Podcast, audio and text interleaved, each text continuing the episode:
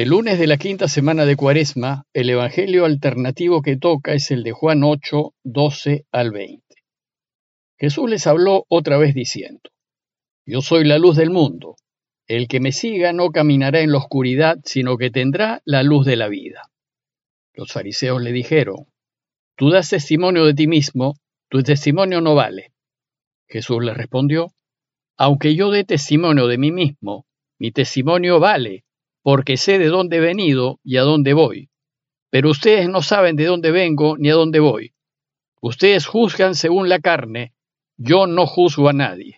Y si juzgo, mi juicio es verdadero, porque no estoy yo solo, sino yo y el que me ha enviado. Y en la ley está escrito que el testimonio de dos personas es válido. Yo soy el que doy testimonio de mí mismo, y también el que me ha enviado, el Padre, da testimonio de mí.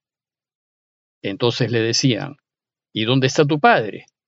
Respondió Jesús, no me conocen ni a mí ni a mi padre. Si me conocieran a mí, conocerían también a mi padre. Estas palabras las pronunció en el tesoro mientras enseñaba en el templo, y nadie lo tomó prisionero porque aún no había llegado su hora. El texto de hoy es el que inmediatamente sigue al relato de la mujer adúltera. La dificultad del pasaje de la adúltera es que parece ser un añadido posterior al Evangelio, pues es de otro estilo y está ausente en la mayoría de los manuscritos más antiguos. Sin embargo, aunque el pasaje de la adúltera no parece venir de la misma mano del autor del Evangelio, es un texto muy muy antiguo y siempre se ha considerado canónico y parte indiscutible del Evangelio de Juan. Pero al insertarlo, al inicio del capítulo 8, el autor interrumpe la discusión que estaba teniendo lugar entre Jesús y las autoridades religiosas judías y que venía desde el capítulo quinto. De otro lado, y como saben, el modo de escribir del evangelista es presentarnos un signo y en el discurso que sigue ofrecernos una enseñanza que se deriva del signo. Ahora bien, el pasaje de la mujer adúltera no es un signo, no es un milagro como tal. Sin embargo, en su ubicación actual, el pasaje de la adúltera calza muy bien con el discurso que interrumpe y le da un nuevo sentido al relato de hoy. Recordemos que Jesús acaba de evitar que la gente mate a pedradas a la mujer adúltera, y en el relato de hoy parece explicar muy bien por qué lo hizo. Pues como veremos, la enseñanza de hoy es que Jesús perdonó y liberó de la muerte a la mujer adúltera porque Él es la luz del mundo, es decir, porque Él es Dios. Pero sus adversarios no lo van a entender y van a empezar a cuestionarlo. Veamos brevemente el contexto. Jesús se encuentra en el templo, más aún el pasaje de hoy concluye diciéndonos que sus palabras las pronunció en el tesoro mientras enseñaba en el templo. El tesoro es el lugar en donde se guardaban las ofrendas que se hacían a Dios. Y el tesoro se encontraba en el patio de las mujeres, en aquel patio en donde aquella viuda pobre echó sus dos moneditas. Bueno, pues hasta este patio podían entrar tanto hombres como mujeres, y como Jesús quería que todos escuchen la buena noticia, parece que prefería enseñar en ese patio. Entonces es de suponer que Jesús estaba enseñando en el patio de las mujeres cuando los escribas y fariseos le trajeron a la adúltera para que dé su sentencia acerca de ella. Sin embargo, Jesús, en lugar de condenar a la adúltera, lo que hizo fue hacer reflexionar a todos los presentes y llevarlos a hacer un juicio sobre sí mismos. Y esto lo que hizo fue que también se reconociesen pecadores y desistiesen de apedrear a la mujer.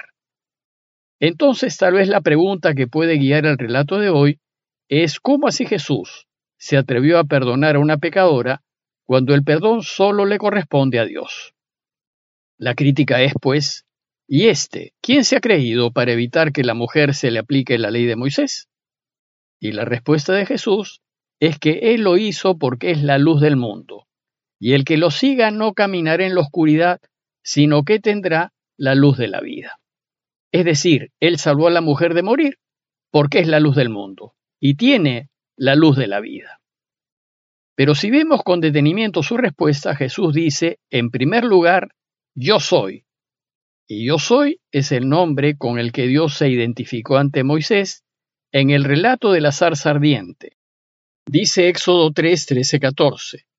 Cuando los israelitas me pregunten cuál es su nombre, ¿qué les responderé? Dijo Dios a Moisés, Yo soy el que soy. Y añadió, Así dirás a los israelitas, Yo soy, me ha enviado a ustedes. Entonces, volviendo a la pregunta, ¿con qué derecho Jesús perdonó y liberó a la mujer adúltera? La respuesta es, con el derecho de ser Dios, de ser yo soy. Ya a fines del primer siglo, que es cuando aparece el Evangelio de Juan, la iglesia ya tenía la clara conciencia de que Jesús, además de ser hombre, es también Dios. Y en segundo lugar, en su respuesta Jesús no solo afirma que Él es, sino a diferencia de los escribas y fariseos que lo acusan, Él afirma ser la luz del mundo. Es una afirmación muy seria, pues se puede entender que afirma ser el Mesías, o se puede entender que afirma ser Dios. Lo cierto es que se reconoce luz del mundo, y por tanto capaz de ver, entender y juzgar. Y por ser luz, Él puede hacer desaparecer la oscuridad en la que viven sus acusadores y que no les permite distinguir entre bien y mal. Y es capaz de iluminar a otros por el camino del bien, pues dice Él, el que me siga no caminará en la oscuridad, sino que tendrá la luz de la vida. En consecuencia, por ser Él luz del mundo, ha podido perdonar y salvar a la mujer adúltera. Por tanto, nosotros, si queremos caminar en la luz y tener la luz de la vida, tenemos que seguirlo. Bueno, pues la afirmación de Jesús hizo reaccionar inmediatamente a sus adversarios. ¿Cómo así él puede afirmar que es yo soy? ¿Quién se ha creído para igualarse a Dios? Y además, ¿quién puede dar testimonio de que es la luz del mundo? Entonces le piden que demuestre ser luz del mundo. Sus adversarios más bien descalifican su afirmación diciendo, si tú das testimonio de ti mismo, tu testimonio no vale. Tú le dicen, te igualas a Dios, pero el testimonio de ti mismo no sirve. Y en efecto, nadie puede dar testimonio de sí mismo, es necesario que otro dé testimonio de uno. Jesús entonces responde, subrayando la validez de su testimonio con dos argumentos. Su primer argumento es que su testimonio basta, porque él viene de Dios. Y dice, aunque yo dé testimonio de mí mismo, mi testimonio vale, porque sé de dónde he venido y a dónde voy. Pero ustedes no saben de dónde vengo ni a dónde voy. Ustedes, les dice, vienen de este mundo y viven totalmente desorientados sin saber de dónde vienen ni a dónde van. Después de esta primera defensa de su testimonio, viene una afirmación central que rompe con el argumento del testimonio y que tiene que ver claramente con el perdón a la mujer adúltera. Dice el texto, Ustedes juzgan según la carne, yo no juzgo a nadie, y si juzgo, mi juicio es verdadero, porque no estoy yo solo, sino yo y el que me ha enviado. En griego, el verbo crinete significa juzgar, pero su sentido es de condenar. Ustedes juzgan y condenan según la carne, porque no ven más allá, porque son miopes y tienen una visión cortoplacista. En cambio, yo no juzgo a nadie, y si juzgo, mi juicio es verdadero, porque está avalado por el Padre que lo ha enviado. Con esta frase Jesús parece retomar lo sucedido un poco antes con la mujer adúltera. La mujer fue condenada a muerte por las autoridades judías. Y aquí viene la inconsecuencia, pues ellos se escandalizan porque Jesús, al decir yo soy, sugiere ser Dios. Sin embargo, ellos no dudan en arrogarse la autoridad de Dios y querer asemejarse a Él al decidir acerca de la vida y la muerte de una persona. Ellos no pueden decidir quién vive y quién muere, pues ellos no son los dueños de la vida, ellos no la han creado, el único dueño de la vida es Dios.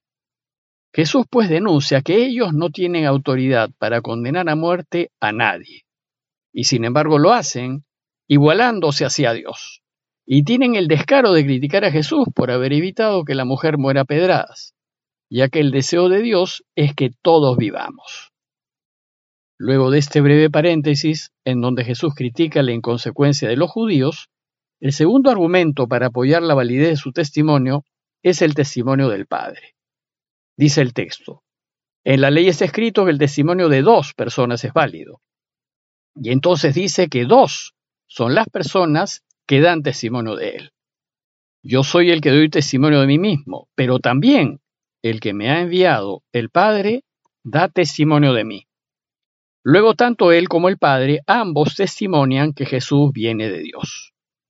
Y entonces, como Jesús menciona al Padre para dar validez a su testimonio, sus adversarios, que evidentemente no entienden, le preguntan, ¿Y dónde está tu Padre?